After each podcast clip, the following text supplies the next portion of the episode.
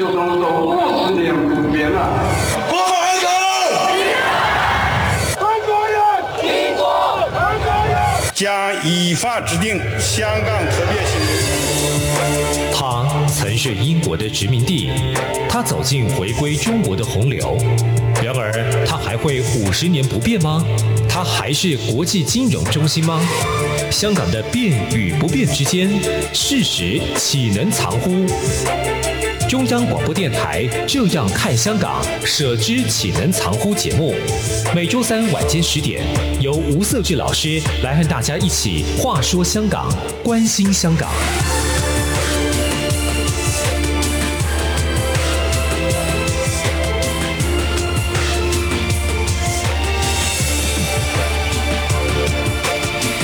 中央广播电台台湾之音，你现在所收听的是《这样看香港》，舍之岂能藏乎的节目，我是节目主持人吴瑟智，欢迎你的收听，一起来话说香港，关心香港。我想，呃，我们节目一直以来对于香港的议题都非常的关注，哈，从呃节目开播以来，那当然，呃，我们看到说，从港版国安法，甚至立法会的改选被延期，哈，这个延期被延至少一年哦。官方说法是这样说，那表示说一年后到底还会不会再真的改选不知道。那另外就是说，呃，在呃呃接下来香港会面对的政治议题就是特首的改选哈。那特首改选我们也知道，它其实就是一个小圈子的选举，它并没有吧真不是真的直选哈。那没有了一个我们所谓有呃民主改选意义的立法会。那特首又不是透过民主的方式所选出来的，那这也是港人一直以来对于民主追求的渴望哈。那这个渴望其实这几年啊，或者是说这最近，其实我们看出来，其实好像离这个愿望或者是离这个实践哦，其实越来越远啊。那再加上嗯，整个国际形势的改变哈，大家在看待香港的热度哈。跟以前，跟就是说，跟去年反送中哇，那个呃呃持续的社会的一个抗争哦，比较起来啊，看起来好像大家对香港的关注越来越少，这个我是觉得非常担心的地方。那。我们今天其实也一样哈，我非常开心，就是两位来宾再度来到我的节目来，因为上一次哈哇，文迪给我们分析的非常深入，从美国的总统大选里面来看待整体的中国的情势，或者是说美中关系等等哦，香港议题等等，给我们都有很多的发想，我觉得这个让我们收获非常多。那我们这次也再度邀请说。文迪跟宇师哈来跟我们谈。那首先再跟各位听众再再介绍哈，宋文迪博士是澳洲国立大学亚太学院的讲师。主持人好，各位朋友们，大家好，我是文迪。廖宇师是现在目前在呃新台湾国策智库担任咨询委员。嗯，主持人好，各位听众好。我们上次讲了蛮多香港议题，但是从整个美国大选的形势来看哦，那在美国是大国，很多人在讨论啊，不过。不要忘记了，日本也是一个非常重要的国家，尤其在亚太地区。那我们也长期台日关系也是非常友好哈。日本作为一个亚洲的算也是大国啦，虽然说中国认为他自己才是大国，但日本它的一个不论就它的经济发展、政治发展，甚至它的一个科技等等，它发展其实都还是一个是一个先进国家哈。于是之前在日本待了一段时间哈，我想宇师可以给我们蛮多从日本的角度怎么来看待香港。你怎么看？从日本的外交这个角度来看香港这样的议题，来跟我们听众来分享你的观点。嗯，好的。刚才主持人说到日本在亚洲是大国，那我也顺道提到我在日本十几年了。那当时一直有韩国同学非常的不满，他们觉得说，为什么日本没有大国思想？为什么觉得自己是小国家？嗯，那事实上日本真的没有大国思想。你可以说它是亚洲，是我们看它很先进，然后是第一大国。他们其实没有这种想法，因为他永远知道他是夹在美中中西的中的一个小国家，他一直在搞这个平衡外交。嗯嗯嗯嗯，那就是我们可以看到说，从像才刚刚卸任的总理安倍，因为他任期是最长的嘛，那他之前的这二十年来的历史就是。从那个嗯比较久的是小泉，小泉首相那一届比较久，中间就走马换将很频繁了，没有办法持续。接着就是安倍，那他又是一个很长的政权，他已经渐渐的从嗯比较亲美的小泉的路线，然后安倍在他第二任的时候，渐渐开始转移到一个非常平衡的外交。嗯、那这个是他们在面对香港的这个议题的时候，至今也保持这样子的态度。那以一个比较先进的民主国家来讲的话，它是比较突出的，尤其在亚洲各个国家都比较相对跟进美国的态度的时候，日本它一直没有跟进，而且他的那种讲话非常非常的保守。像美国一开始对于香港的议题，就是当然是用讲的啦，可是他们就是。嗯，川普政府有非常多这种反反对这个中国用高压的方式。可是欧洲也跟进，澳洲也跟进。我们看到这种就是先进的国家全部跟进了，那会期待说，我是不是那台湾是没有办法嘛？因为台湾有跟香港有一点点那种共同命运的感觉。可是日本这样子亚洲带领的国家之一，它其实没有 在这议题上面琢磨多少。如果你用日文去查一下他们的这种新闻的话，几乎没有。是，因为他会报道事件，但是几乎没有任何的表态。那也只有在安倍任期的时候，他很保守，说感到忧心。嗯哼，对，因为忧心大家都会，所以他他们完全没表态，不管是国防或者是外交，他们。对中国有，但对这方面他们就一直不表态。那这可以扯到两点，就一个是他还是在做一个平衡外交，嗯，因为他也在看说川普政府接下来到底是怎么样。你就是只说不做吗？还是你会有什么动作？那我是日本，我其实是个小国，我没有必要在这个时候冲到前线去。是，嗯，因为万一到时候我动了你不动的话，我是要怎么样？嗯，那还有他日本很大一部分经济，事实上它是依赖中国的。对，这是他们就是没有办法，因为。安倍他上任的第二任的时候，他的重点完全摆在经济上面，他要重新再振兴经济。是，但他没有中国是不行的，所以这个平衡外交在他任内第二期的时候，嗯、呃，有一阵子日本用这个暴变，就是黑豹的这个豹，说安倍有这个暴变的这个性格，嗯、就是前面跟川普好的不得了，然后突然间他又感觉好像跟习近平非常要好。是，这是他当时形容他暴变。可是我后来发现的是，这是一个很典型日本传统的做做法就是他不会过度的去偏向另一方，那他永远处于观望的状态。对于一个岛国没有资源的国家来讲，他非常正常。对，不过我觉得这也蛮奇怪的哈，因为一般来讲，我们一直在讲说美日的关系是非常紧密的。那日本在很多人也说，日本在某个时候他的对外政策，或者是他在亚太这个角色上，其实他有点像是美国的代言人啊。但以一个国家来讲，保持两个在两个大国里面取得一个平衡，也是很正常。就日本的。角色他呃，他过去在美国的一个这样子的一个就权力的分享之下，那他可以在亚太地区成为一个大，我们说他的经济实力很好。那再来是说他呃，在某个程度上呃，他也很想要突破他自己的一个像，比如说他在国防上，或者是这个所谓的呃，像宪法上的一些定义上，他想要突破这样的一个框架哈。可是问题是说，我们在看待日本的时候，有有时候还是会觉得说你。应该是会配合美国在亚太地区干点事啊，可是确实他在香港议题这一块，就诚如刚刚啊于是所提到呢，他确实好像。比较低调一点。那当然，如果说低调一点，就我来观察，我我认为哈，他某程度好像是认为说，反正那是中国的内政，所以呢不便发表。也就是说，好像在日本在看待这样的形式，他不是从人权的角度，也不是从民主的角度在看香港的议题，他可能说认为那是中国的内政。那这当然也往往是很多各个国家在面对香港议题上出现的一个问题啦。就是说，像美国在处理香港议题上，他当然呃应该是。是说雷声大雨点小，不过最大的问题是在于说，确实以香港的一个身份地位上，它是中国的一部分。那纵然它是一国两制，所以呃，也许可以给一些惩治作为，可是这惩治作为其实非常有限，所以反而我们看的是会会从中美之间的对抗来看待香港议题。那日本在这处理香港议题上，反而我的角度会是从这样子，我不知道这样角度是不是正确，或者说，于是你怎么看？嗯，我这样好了，我觉得比较容易的方式是来分享一下我在日本的时候看到他们所谓对当时就是还没有这些反送中的事情出现之前，嗯、呃，我们这些留学生或是留在那边工作的外国人哈，其实在日本一般人他们的对待里面是有分等级的。那华语系的来讲，就是其他，比如说，嗯，同样是亚洲人，那我也把韩国人拉进来好了，就是属于东北亚的部分，加上包括中国香港，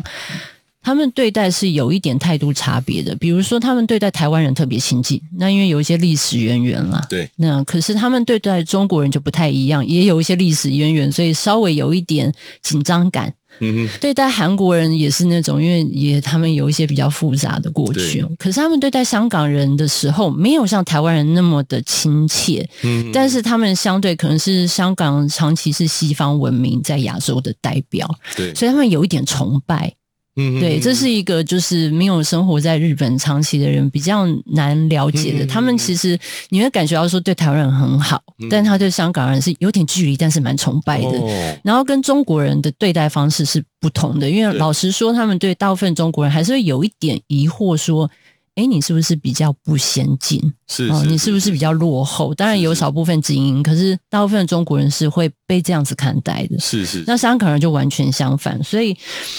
像他们这次处理香港议题的时候，我们可以看到说，在这个新的首相菅义伟的部分哦，他没有表态，对，然后也没有做任何的事情，就看到说他宁愿去那个南向，跑去东南亚去巡一圈，他也不会对香港这个部分做任何表态。嗯嗯嗯。那可是我所知道的是，日本人就是有一个他们比较特殊的性格哈，嗯，像台湾就会对美国选举很多的表态。的议题发生在日本不会有这个要求，包括民众之间。对日本人来说，我用不说的方式来表态，这是属于我们比较难了解日本特殊的民族性。那我举个例子哦，就是说，那个像之前。菅义伟在安倍内阁的时候，就有个习近平访日的问题，然后他本来是还要再访日一次，可是因为这个疫情的关系，所以延后了。那菅义伟上来以后，大家就一直在想说，接下来上次那个电话，菅义伟和习近平之间通电的时候，他们要怎么样处理这个议题？结果没想到就没谈。哦，嗯，那这就是他的表态。所以日本人的。方式一直都是这样子。如果我用不谈的方式让你知道说，因为我没邀请，我想你也不会主动开口，那就当没事。那对于香港人来的这个议题来说，他们也是用这种方式。可是私下有没有做呢？我相信是有，因为嗯、对于日本来说，发不发签证其实。因为这不会变成他们国家的一个议题，他们的新闻跟台湾不一样，是经过严格的过滤的，所以在做什么事情你也不一定知道。那他们对于这个港人滞留在日本的签证如何的放宽是非常内部的决定，所以这个对他我我觉得他们是会用一种生活的方式来帮助香港。那在官方的时候，他就一直维持他的这种对中美之间的平衡。哦，来就是维持一个说，我两边都不搞坏关系，是，我就当做是你的内政也好，或者是我是小国不方便插手，然后也我也不知道怎么跟进，他就直接避开这个问题。确实啊，那不说话也是一种态度，这也是一个我们在检视国家各个国家在面对一些情势上的判断，他的一个呃态度上，其实也是可以，这个也蛮值得关注。我们先休息一下，等下再回到节目来。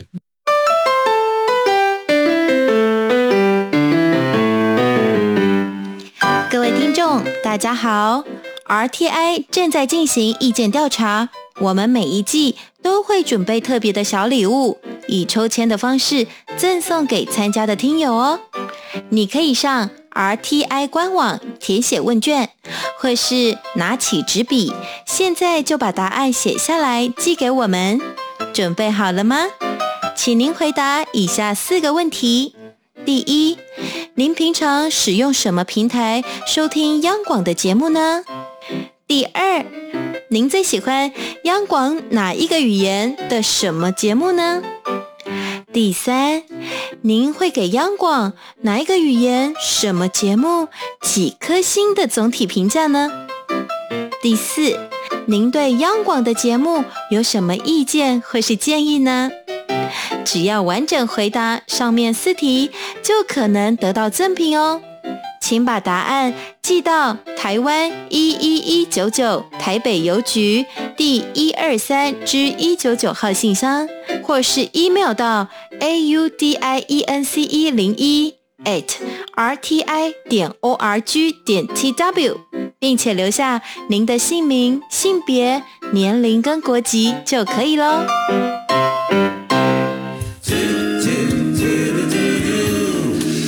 一起听最有 feel 的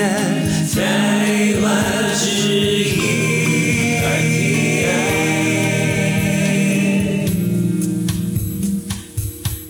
里是中央广播电台台湾之音，你现在收听的是《这样看香港》舍之岂能常乎的节目，我是主持人吴设志，欢迎你的收听，一起来话说香港，关心香港。啊，我们上一阶段哈，但那个宇师给我们非常精辟的分享，在日本他怎么去看待香港？那日本整体它的外交的一个布局跟思维上是怎么样去形塑它整个对外的政策，甚至对中国的态度、对香港的态度？哈，文迪怎么看？像呃，我们常认为说美日之间的关系哈，那美国在亚太。地区的权益上部署或相关事务的参与哦，日本其实非常是这样非常重要的伙伴哦。嗯，那这个日本又有一种说，我们讲看起来从语师的概念分析，听起来好像有点暧昧的那种、那种、那种情愫在里面哦。你怎么看？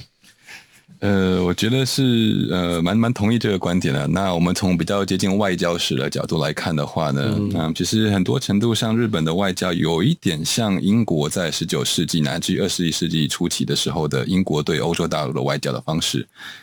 那外交史上，我们把这个英国的策略叫做 splendid isolation，嗯哼哼，光荣的孤立，嗯、那或者要叫 offshore balancing，就是这个离岸平衡手，嗯、那可能。OK，欧洲大陆各国在在争强争霸的时候呢，英国作为一个海外孤岛，它不需要直接受到战火波及。嗯，那他又想要维持它比较高的影响力，又不想要直接自己称霸的时候，因为它体量不足嘛，人口没那么多。嗯、对，那怎么做呢？他做的方式就是说，OK，那名当地几个在混战的时候呢，谁混得出头一点，我就帮另外一方啊，确保没有人太过明显出头。嗯、但是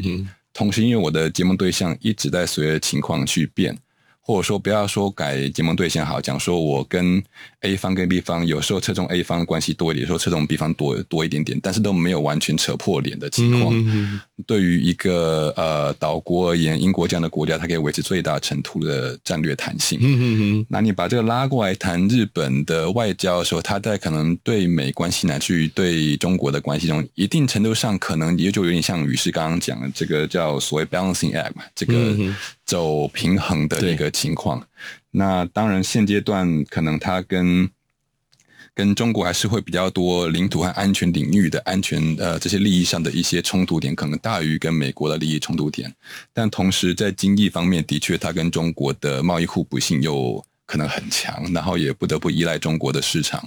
所以就可以看到日本它在两强之间呢，一来是不得不侧重美国多一点点，二来它也不想要把自己跟中国关系的这个道路给锁死，所以可以看到它的在两强之间找最大的弹性吧。那日本人还蛮聪明的哈，哎，对对。不过现在看起来，中国的整体的经济环境一直在改变哦。那应该是说，它已经不像过去那一个所谓的强大的中国哈。那反而这个部分也是让其实川普在推动所谓的呃对中相关的一些制裁上哦，有一些效果啦。就是说，当然这个跟不是很纯粹是政治哦，它经济上也是如此，是市场因素，所以很多的外商企业也在中国原本的投资哈，也是在撤离啦。那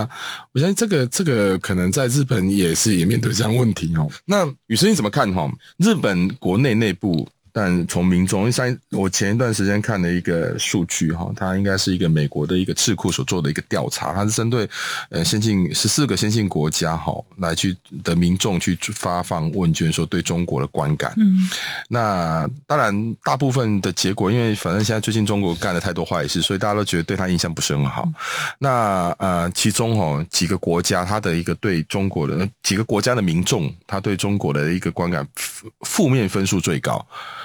瑞典、日本跟澳洲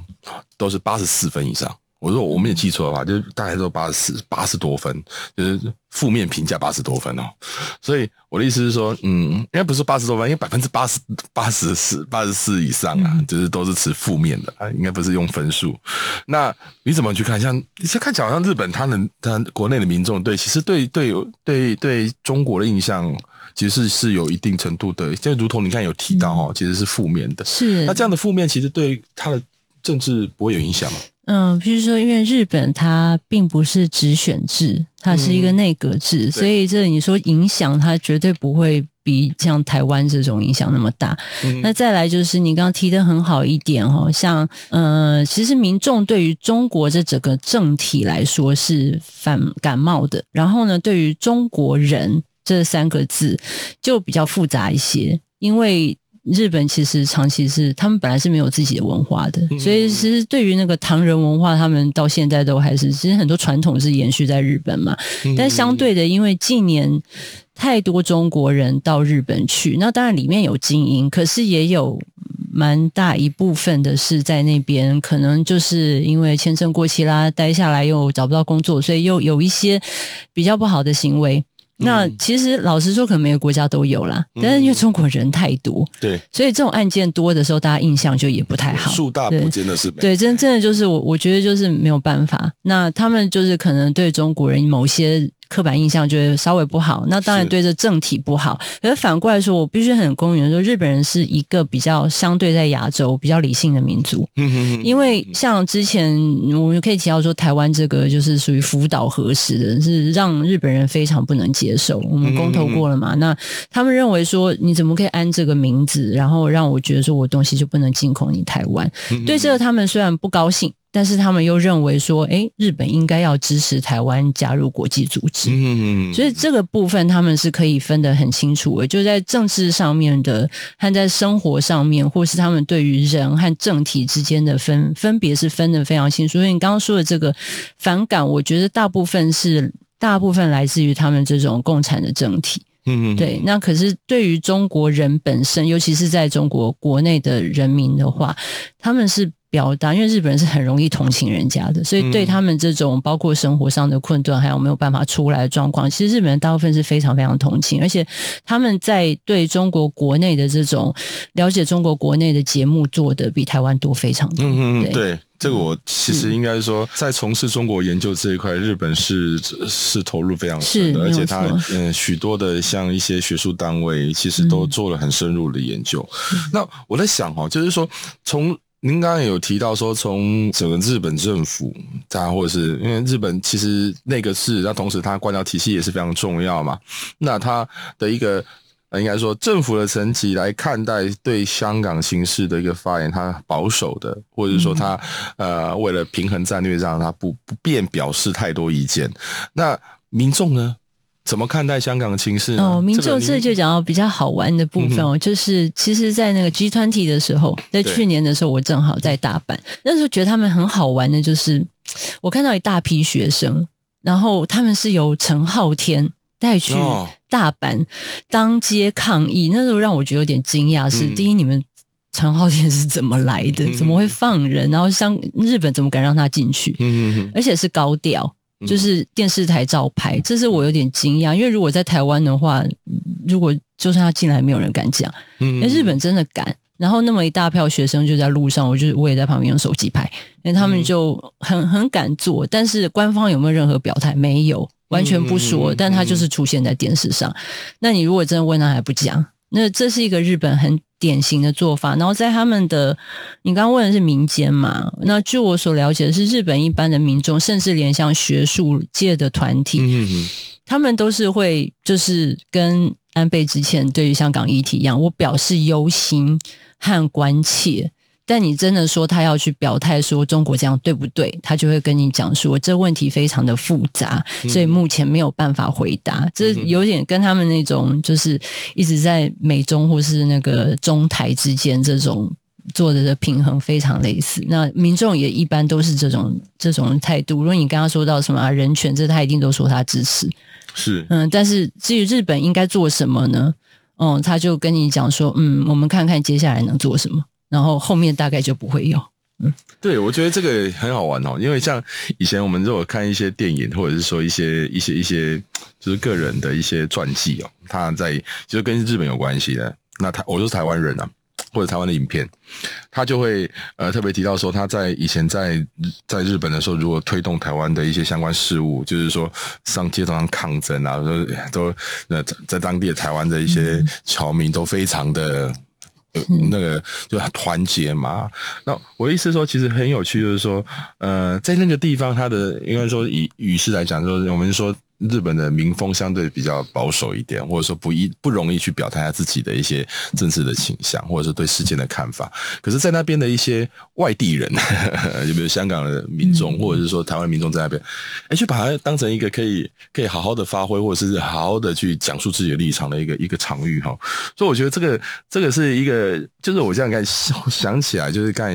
雨师刚才讲这样子，就是我们其实老实说，其实过去很多的来宾哈，其实对香港未来啊，都是忧心忡忡。于是你怎么看？从日本的角度，日本对对香港好像也是这样子、嗯、啊，非常保守哈，不敢不敢轻易表表态哈。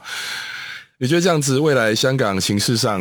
是不是越来越危险？我先，我觉得我可能刚刚没有补充一点，虽然感觉好像日本是不热不沾国嘛，他好像不太想表态。嗯、可是我们说到日本民众其实不会去炒作要不要收留难民这件事情，嗯，嗯他们不不做这件事情。那像反观我们讲台湾，台湾就一直在炒这个有没有难民法啊，然后到底是日政府做了多少事，到底有没有在做，还是雷声大雨点小，要到底多少人一直不断的在弄这些事情？嗯，那可能也跟选举文化有关，可是日本民众也不会炒作这件事，但也默默做，因为你不炒作就好做事。对，所以我我倒不觉得说他们是冷眼旁观，而是他是做实在的事情，那是符合他们民族性，而不只是对香港。是，那可是你说日本人哦，他们。其实是比较悲观的民族，所以你只要问日本，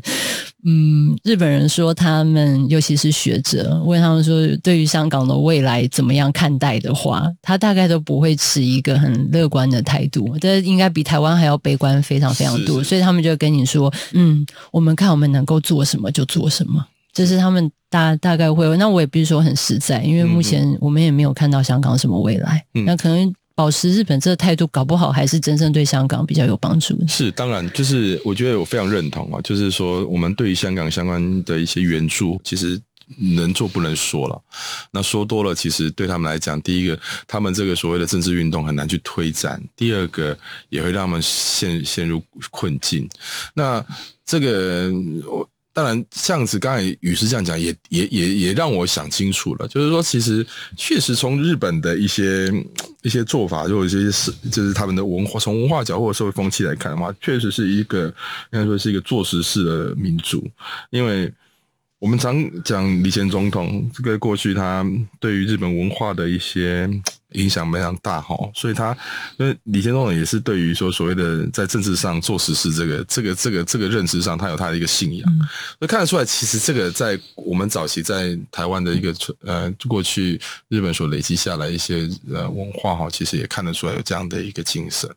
但是。但的确哈，在选举上，或者是说在选举政治啊，或者是说一些一些派一些所谓的嗯、呃，对于一些嗯过于啊站在人权的角度来看，可能会有一些些人会希望说，这动作可以更多一点，或者是有更多更更更更激烈的一些呃讯息出来。可是实际上，他对于整体上的一个，我们说看待香港，尤其香港目前的形势，其实。很多人都摸得不是很清楚，因为毕竟他现在比过去更蒙上一片纱，或者是说他越越越看不透。那再加上他的政治管制越越越越越，我们前一段时间台湾人因为去就是传出来嘛，就有有位台台谍案，然后这个台谍案这位人士呢，他他他是到香港去关注反送中运动嘛，拿去拍摄所谓的武警在当地的集结的动作，就被扣上你你就是有意违反这个国安的一些行为，所以我们看得出来，其实我说那香港的形势，它第一个，它不只是香港内部的一个情势上越来越难掌握，而是它可能在国嗯对外的效应上，慢慢很多人可能也不轻易的去去去对于它投入那么多的一些，甚至甚至说让这些协助越来越地下化。那越于地下化，越没办法，没办法那个辅助台面。不过这个也是凸显出整个目前香港情势的一些危险呐。不过 anyway，我想。时间总是过得特别快，我们这个节目哈最常讲的就是第一个时间过得很快。好，呃，我们今天节目就这先到这里哈，非常感谢两位来宾来跟我们来关心香港，来话说香港啊。那各位听众，如果你有任何的意见或有一些个人的想法，也欢迎你来信来呃寄到台北市北安路五十五号舍之启人长呼的节目。那你也可以 email 给我，我的 email 是 scw 一九八零。小老鼠 gmail.com，那我是吴设志，我们下周三在同一个时间再来一起来话说香港，关心香港，再见。